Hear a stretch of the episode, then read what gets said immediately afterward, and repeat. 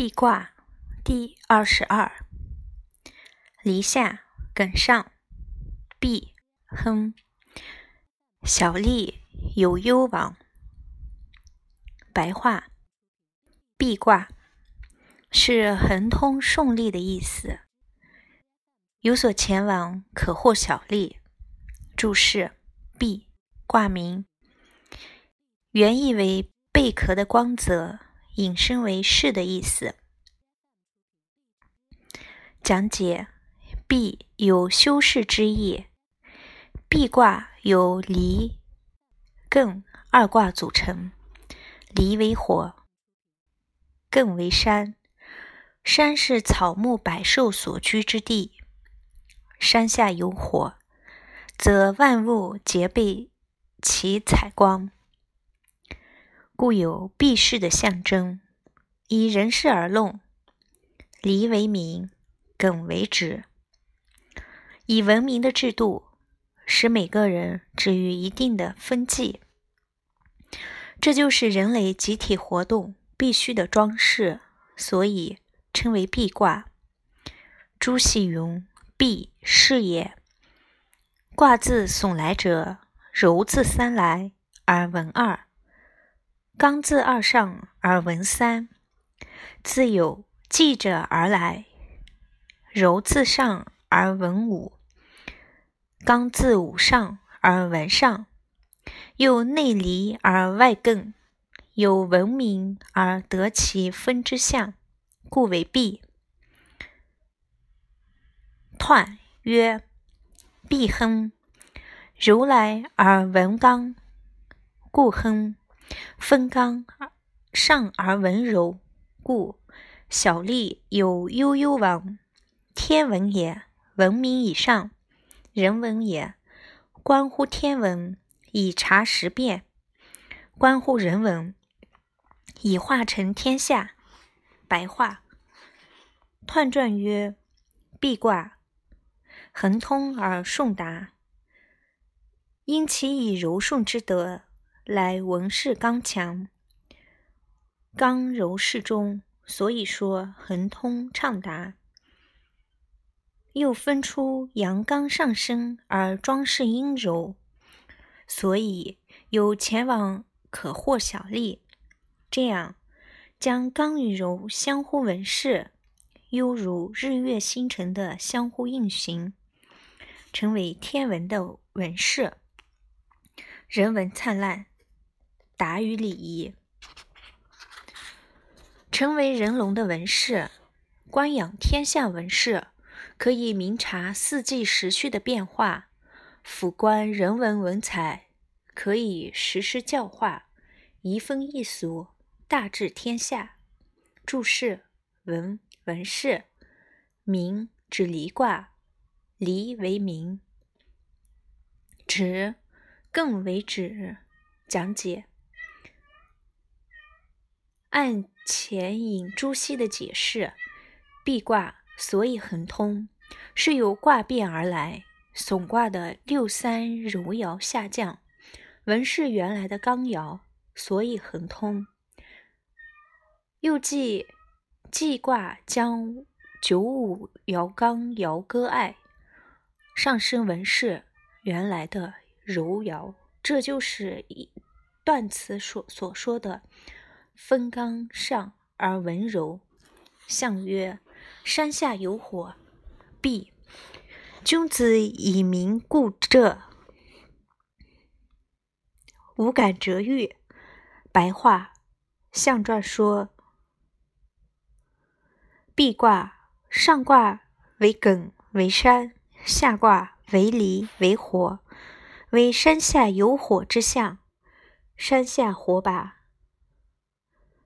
光把山上草木照得通透，文采焕发，所以名璧。君子当领会其中的精神，使政事通达清明，但不可轻易闻事，决断速欲。注释：折狱，审判案件、决断诉讼之事。讲解：朱熹认为，折狱者。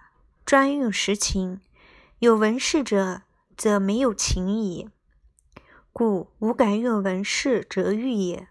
初九，闭其齿，舌车而吐。白话：初九，修饰其脚趾，舍弃车马而徒步行走。注释：徒，徒步行走。象曰：舍车而徒，亦弗乘也。白话：象传说，舍弃车马而徒步行走，这是因为按道义不该乘马车。是义，义，公认的合理准则。讲解：初九处，壁挂最下方，以脚趾为象征。初九阳刚，而下卦离为明，所以刚毅贤明。甘心最下位，贫贱不移，洁身自爱。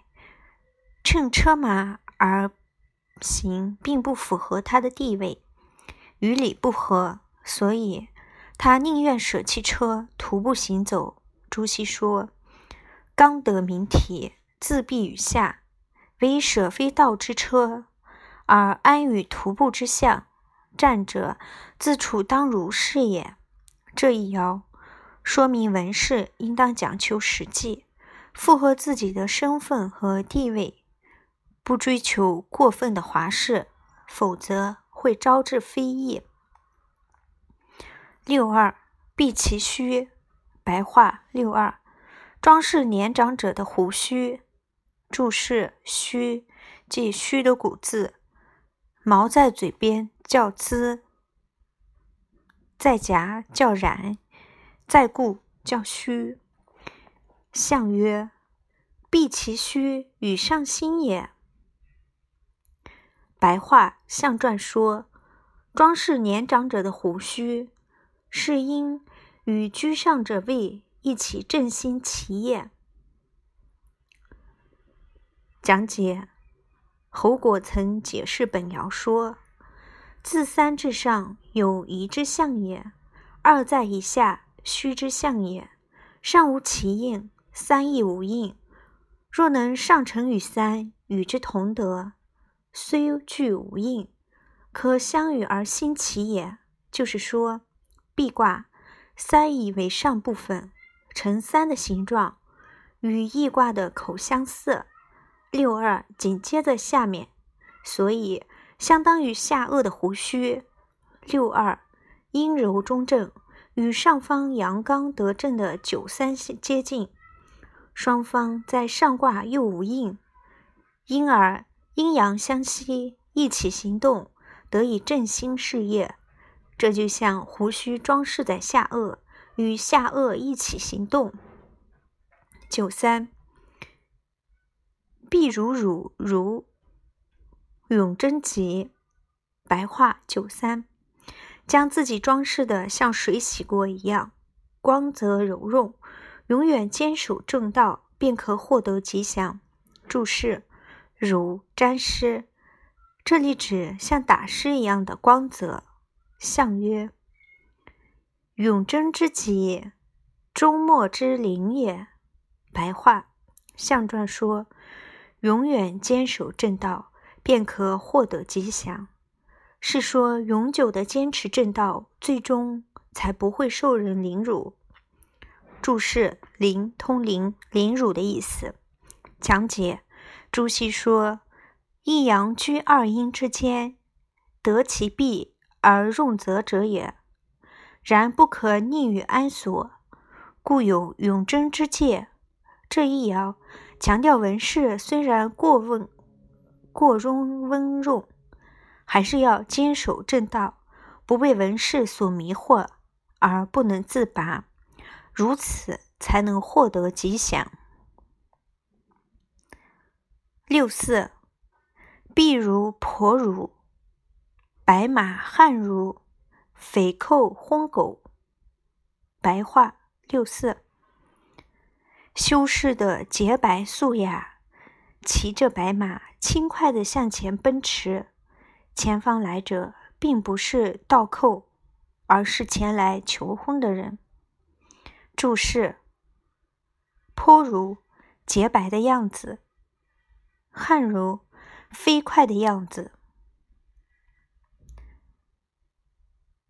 相曰：六四，当谓一夜，匪寇昏狗，终无忧也。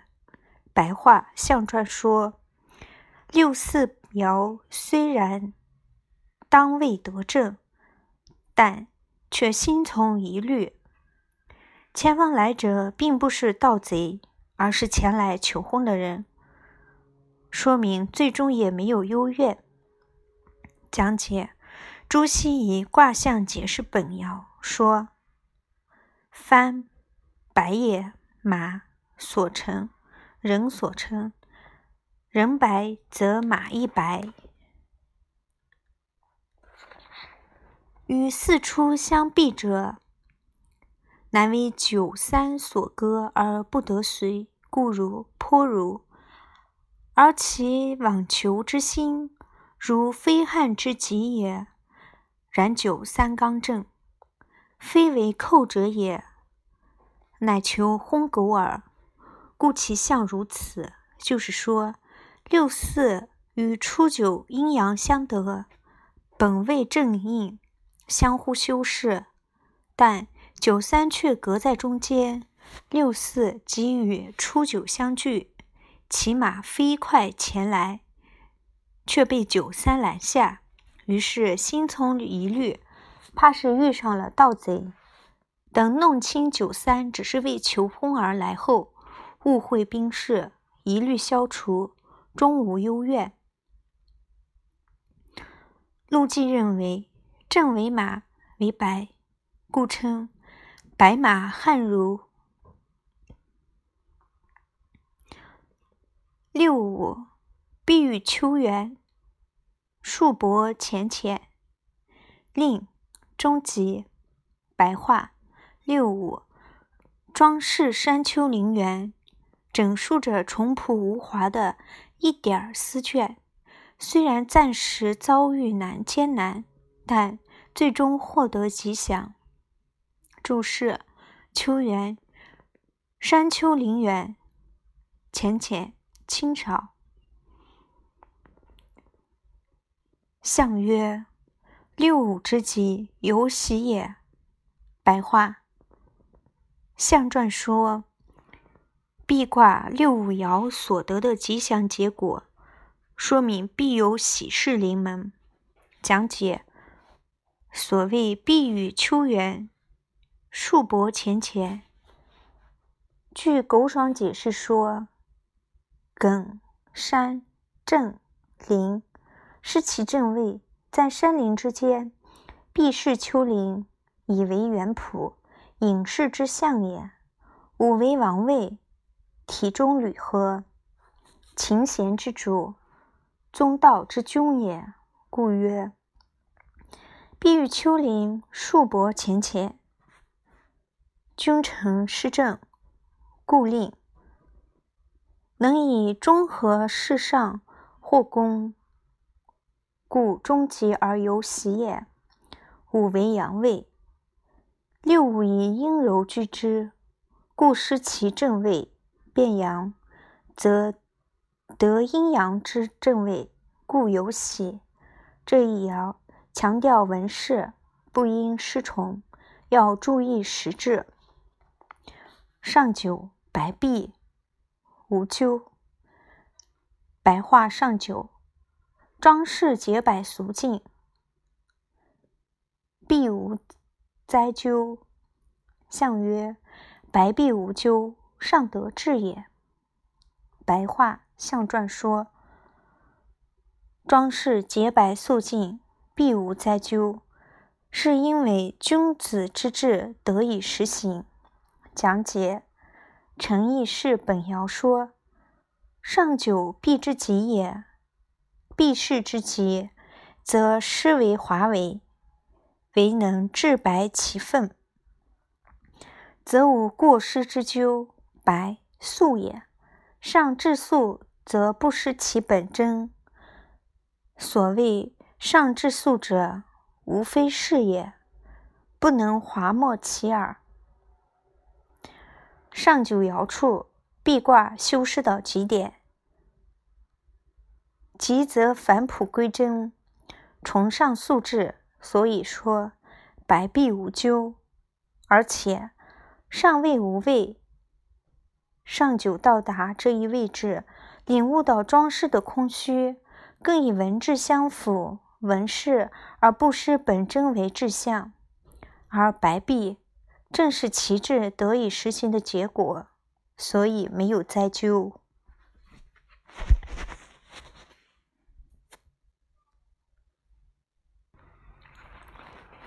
卷四，博卦第二十三，空下梗上，博，不利有攸往。白话，剥卦不利于前去行事。注释：剥卦名有剥落、侵蚀的意思。讲解：剥就是剥落、侵蚀，一味注重纹饰。到达极点，就完全形式化，成为虚饰，不免要产生剥落的现象。朱熹说：“剥落者，五阴在下方而生，一阳在上而将尽，阴盛长而阳削弱。九月之卦也，阴盛阳衰，小人壮。”而君子病，又内空外梗，有顺时而止之象，故占得之者不可以有所往也。也就是说，本卦五阴在下，一阳在上，阳常变刚，以刚阳剥落，所以称为剥。这一卦有阴盛阳衰的气象。郑玄说：“阴气晴阳，上至于我，万物零落，故谓之波也。五阴一阳，小人极盛，君子不可有所知，故不利有攸往也。以人事而言，象征小人得势，君子空洞的时刻。内卦空是顺，外卦艮是止。”顺从而不行动是剥落的现象，在这种情况下，并不利于采取积极的行动。剥落也是消息卦之一，代表九月。彖曰：剥，剥也，柔变刚也，不利于有攸往。小人长也，顺而止之，观象也。君子上消息盈虚，天行也。白话，彖传说，剥就是剥落的意思，也是阴柔削弱，改变阳刚，并取而代之，不利于前去行事。因为小人到场，君子不易有所行动，应当顺应时势，停止运动。这是观察阴长阳消的时势而得出的结论。君子应当重视消长盈虚的变化规律，待时而动，这正是天道运行的法则。注释：柔变刚，本卦重阴爻上升，改变上方的一阳。二顺势而止，下卦空为顺，上卦艮为止。消息盈虚，即消去、增加、盈满、空虚。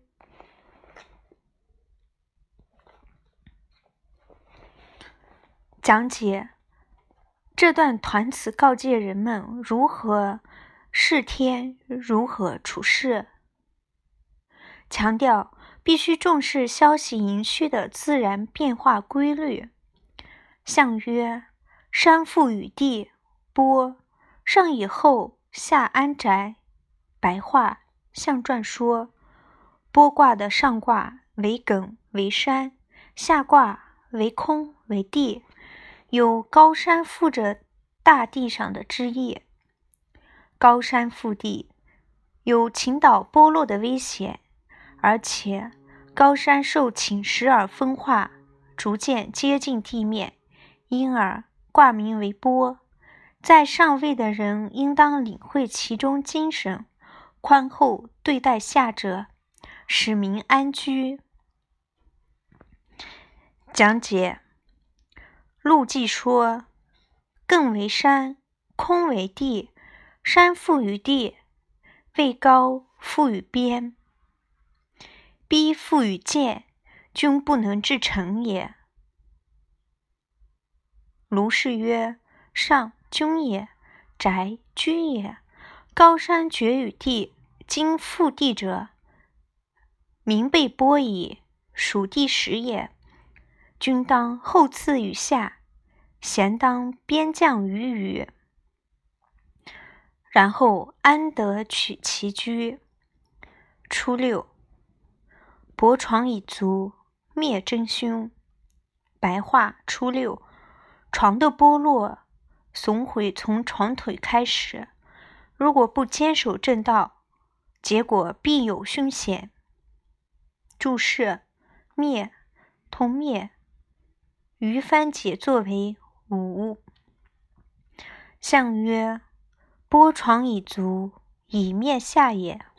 白话象传说，床的剥落、损毁从床腿开始，是说剥落从损损毁的下部根基开始。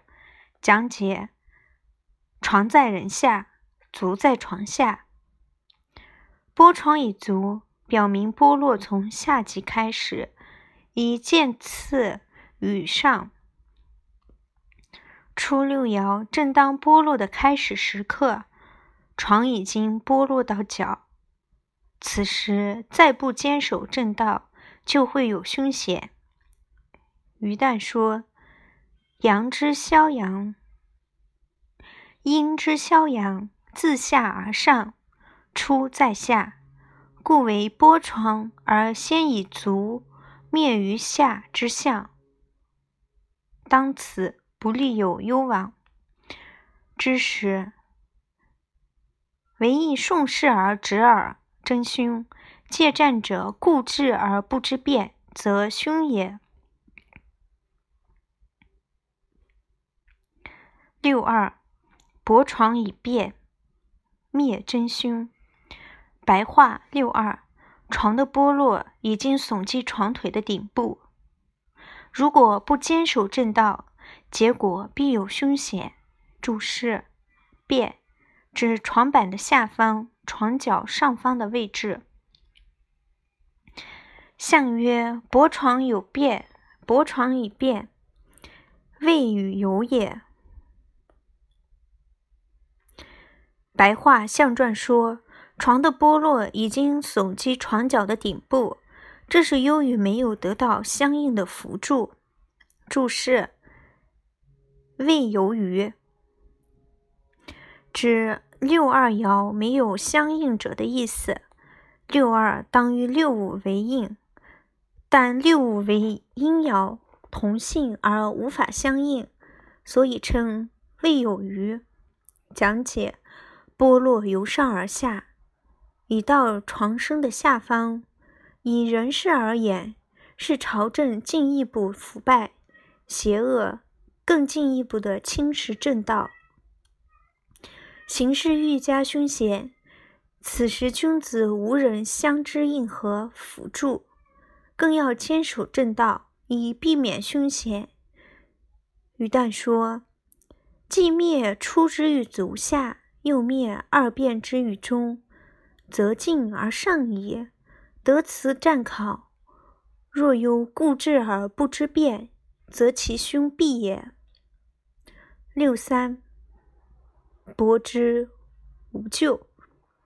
白话六三，虽被剥落损坏，却没有什么灾咎。象曰：剥之无咎，失下上也。白话象传说，虽被剥落损坏。却没有什么灾咎，这是因为脱离了上下阴柔的小人，而与今君子相呼应。注释：诗断绝。讲解：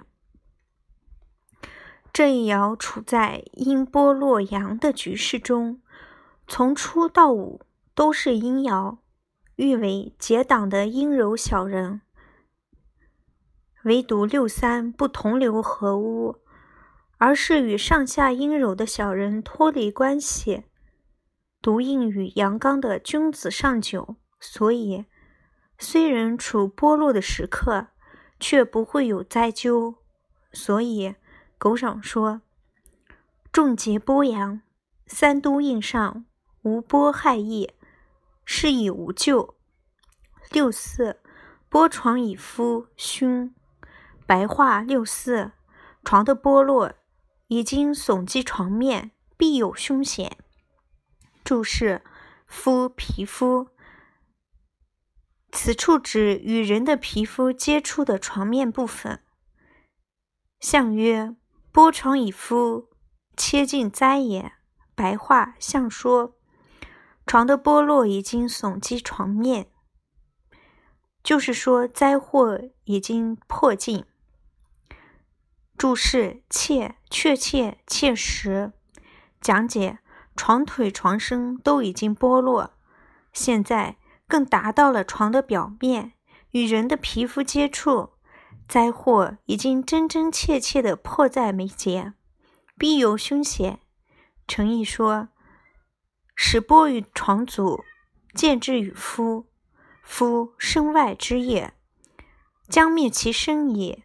其凶可知，阳长阴长以盛，阳波以盛，真道已消，故更不言真灭，直言凶也。六五冠于以宫人宠，无不利。白话六五，率领后宫的嫔妃。像鱼贯然相连在一样排好，以名分次序承受君王的宠爱，没有什么不利的。注释：鱼贯，贯穿在一起的鱼，比喻很有秩序。宫人，后宫的嫔妃。相曰：以宫人宠，终无忧也。白话相传说。率领后宫的嫔妃承受君王的宠爱，最终不会有什么过失。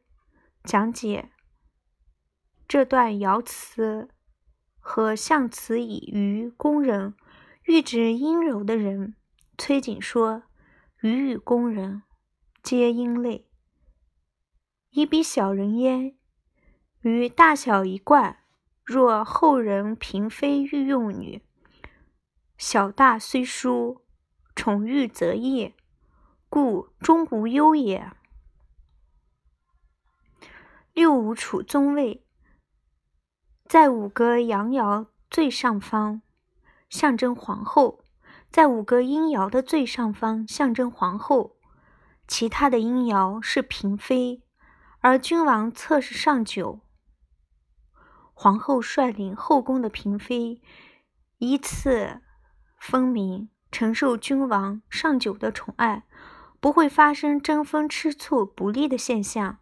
正如小人相接为害，但君王能宠爱小人，使之顺从，不爱正事，就没有什么不利的了。上九，硕果不食，君子得与，小人剥庐。白话上九。硕大的果实不曾被摘取掉，君子摘时如同得到赏赐的车子，实至名归；如果小人摘时，则必然会招致家破人亡。注释：硕大，于车庐房屋。象曰：君子得与，民所在也；小人剥庐。终不可用也。白话象传说，君子摘时如同得到赏赐的车子，是由于百姓愿意拥戴君子。小人斋时，则必招致家破人亡。由于小人终究不可以任用的。注释：载、通、事，指服侍、支持的意思。讲解：上九是剥落的极致，羊已经被剥落殆尽，只剩下一个。硕果仅仅从，没有被摘时，不过物极必反，剥尽而复与归。此时，百姓渴望恢复太平，纷纷拥戴有才德的君子。但如果是阴险的小人出现在上位，则成为极端的剥落，仅存的硕果也保不住了。就像家里的屋顶也被剥落，没有安身之处。侯果说：“更为果为庐，空为宇，处波之上，有刚直之德。”穷小人不能伤害也，故果之硕大，不被剥食也。君子居此，万幸安赖。若是乘其车舆也，小人触之，则树无方控，被剥其舍庐，故曰剥庐，终不可用矣。复卦第二十四。正下空上，复横，出入无节，蓬莱无咎，反复其道，七日来复，利有攸往。白话复卦是横通顺利，出入没有疾病，朋友往来也不会有灾咎，返回复归有一定的具道理。七天为一个恢复周期，有利于前往发展。注释：复卦名，有来复、回复之意，即疾病，也解释为快速的。讲解：复卦象征着回复，由空正二卦组成。卦中除一阳爻在下面外，其余的都为阴爻，有阴极而小，阳气回复之象，以卦名为复。复卦是消息卦之一，代表十一月，是继剥卦之后的一阳重生，描述阳刚之气由下蓬勃发展起来。剥卦的上九剥落，成为重阴。代表十月的空卦，这时阳卦又在下方酝酿。到了十一月的冬至，一个阳爻又在初的位置出现，成为复卦。这样阴阳去而复往，使万物生生不息，所以相通。右内卦正是动，外卦空是顺。阳在下方活动，上升是自然而然的，象征出入没有疾病，志同道合的朋友来也没有灾难。所谓七日来复，按南怀瑾、徐敬亭他们的归纳，由古至今四种解释。其一，王弼认为阳气始于播尽之后。至阳气来复，凡经七日，幽经一星期有七天。其二，从卦象来说，五月消息卦构为一阴生，至十一月为一阳生，共经历七个月，经历七个变化，故称七日复来。其三，《易经集览图》认为，一年十二月三百六十五日。四分之一日，以凯正脱离四方正卦，卦别六爻，爻主一气。其余六十卦，卦有六爻，爻主一日，而六日七分之理，说明七日来复。其四，李鼎作认为，十月末为重空用事，空卦将尽，则复阳来。隔空之一卦，六爻为六日，复来成正。一阳爻升为七日，故言反其道，七日来复。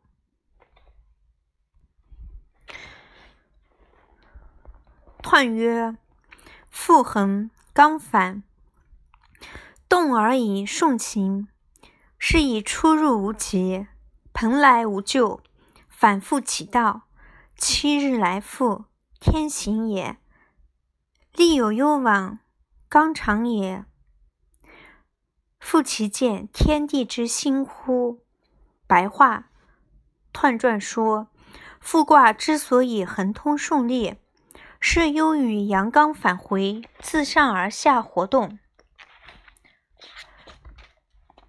畅通顺利的前前进，所以象征出入没有疾病，朋友来往也不会有灾咎。所谓返回复归有一定的规律，七天为一个恢复周期，这是天道运行的自然法则，有利于前往发展。是因为君子的阳刚之道渐渐增长，从复卦之中，大概可以看看出天地万物孕育而生生不息的意志吧。注释：反通反，返回。讲解：所谓动而顺行，从卦象上来说，是指本卦下卦为正为动，上卦为空为复为顺。于帆说：“刚从艮入空，从反正，故以反动；空顺正行，故而以顺行。谦成空，反出与正，而来复为道，故复其道。刚为昼夜，消前六爻为六日，刚来反出，故七日来复，天行也。”空为复，复三为三，复为十，离为界，坎为心。阳西临成泰，牵天空地，故见天地之心。象曰：雷在地中，复先王以至日闭关。商旅不行，后不行访。白话象传说，复卦的上卦为空为地，下卦为正为来，有雷在地中之象。雷在地中震动，微弱的阳气渐渐复生，所以卦名为复。古代君王领会其中的精神，在冬至日这一天闭关关口。全国休息，连商人、旅客也停止活动，君王也不巡行审查四方之事。注释：至，至日指冬至之日。冬至在十一月，本卦是十一月的卦，故知是冬至。后指君王，方指四方之事。讲解：于帆解释本卦卦象说，先王未前出，至日冬至之日，空合为关闭，序为商旅，未尽立事三倍，构序浮出，故商旅不行。构象曰。后以奢命告四方，今复复下，故后不省方。复卦一阳，出生在冬至，冬至之日，上卦空主为禁闭、关闭，下卦正为足为动，错为虚为鼓，鼓动而行，指商旅之人。商旅不行，是在告诫人们冬至为昼夜长短，阴盛阳衰之期，处事要谨慎，当安定自己的个性，等待时机的到来。古代国家大事，甚至君王的起居，都要顺应季节的决定，否则人与天的行动不相配合，就会引起天灾。《礼记·月令》对于配合每月天象的形式详细规定，在十一月，君王就要斋戒，隐蔽不出，以等待阴阳稳定。初九，不远赴，无指悔。元节，白话：初九，行而不远，失去远方。失而复归，这样就没有多大悔恨，必然大吉大利。指大。象曰：不远之父，以修身也。白话象传说：行而不远，失去远方。适时复归，这是因为君子能及时反省，注意修身养性。注释：修身指提高品德修养的水平。讲解：初九是本卦唯一的阳爻，为一阳复来。初九又是卦的开始，象征事物在刚开始的时候就有过失。也不会严重，能够改善。所以《系辞传》引用这一爻辞说：“言氏之子，其代数几乎有不善，未尝不知；知之，未尝复行也。”这样当然不会后悔，大吉大利。诚意说：“富者，阳反来复也。阳。”君子之道，故复为反善之意。出刚阳来复，处卦之初，复之最先者也，是不远而复也。失而后有复，不失则何复之有？为失之不远复，则不至于悔，大善而吉也。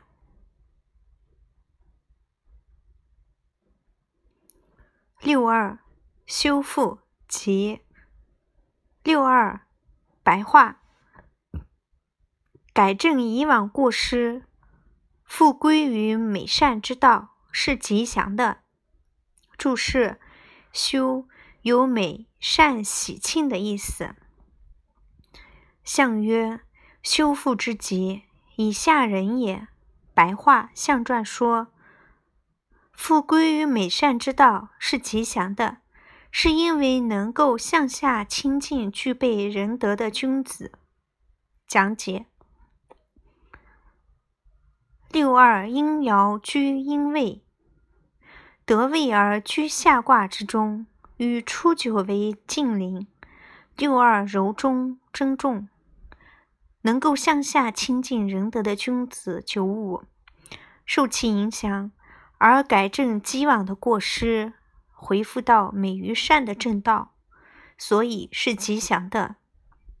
王弼说：“德位居中，彼出之上而复顺之，下人之位也；既处中位，亲人善邻，复之体也。”诸子语类云：“学莫便与近乎人。”既得仁者而亲亲之，知其善以自益，则力不劳而学美矣。故曰修复吉。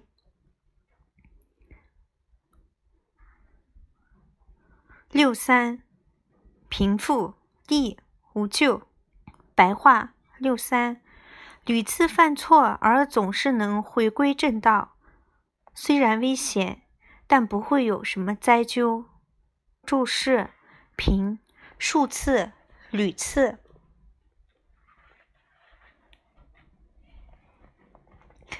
象曰：复平之利，亦无咎也。白话象传说，屡次犯错，总是能回归正道。虽然有危险，但毕竟能够改过从善，理应没有什么灾咎。讲解：六三阴爻居阳位，不重不争，又是内卦正为动的最上一爻，是以阴遭而触动之极，所以把持不定，频频犯错，又频频改过。频频犯错当然危险，但每次都知道改，应当是无咎的。六四，中行复读。白话六四，句中行正，独自复回归正道。象曰：中行独复，以从道也。白话象传说，居中行正，独自复归正道，说明君子自持中正，复归道义。讲解。六四处于阴阳之中，六四处于五阴之中，上下各有二阴，故称中阴。六四与初九阴阳正应，能独自专心跟随阴阳的正道，故称独复。中性独复，就是指六四位于五个阴爻中的中间，被包围在群阴中，但得正。又只有他单独与初九相应，所以不受小人的干扰，较有主见，能够独自回归正道。六五，复东无悔。白话六五，冬后成时，回归正道就没有什么悔恨。注释：冬即后。象曰。东复无悔，忠以自考也。白话象传说，东后诚实的回归正道，就没有悔恨，是因为能以中庸之谜来考察反省自己，促成自己回归正道。注释：考有成与孝的意思。讲解。六五爻虽远离阳刚的初九，又以阴爻居阳而不得位，但居上卦空的中位，因而有中庸柔顺的德行。象征虽有过失，但能独守原则，返回正道，当然不会有后悔。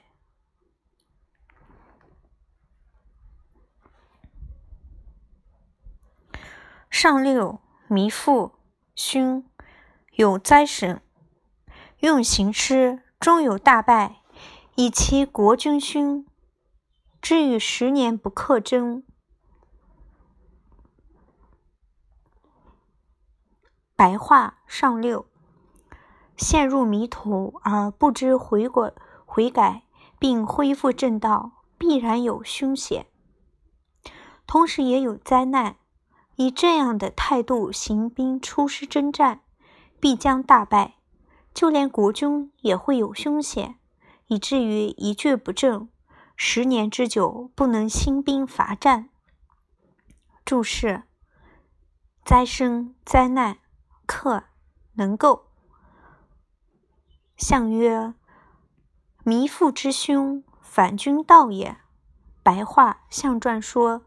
陷入迷途而不知悔改，并归回归正道的，必然有凶险。这是因为违背了君子之道。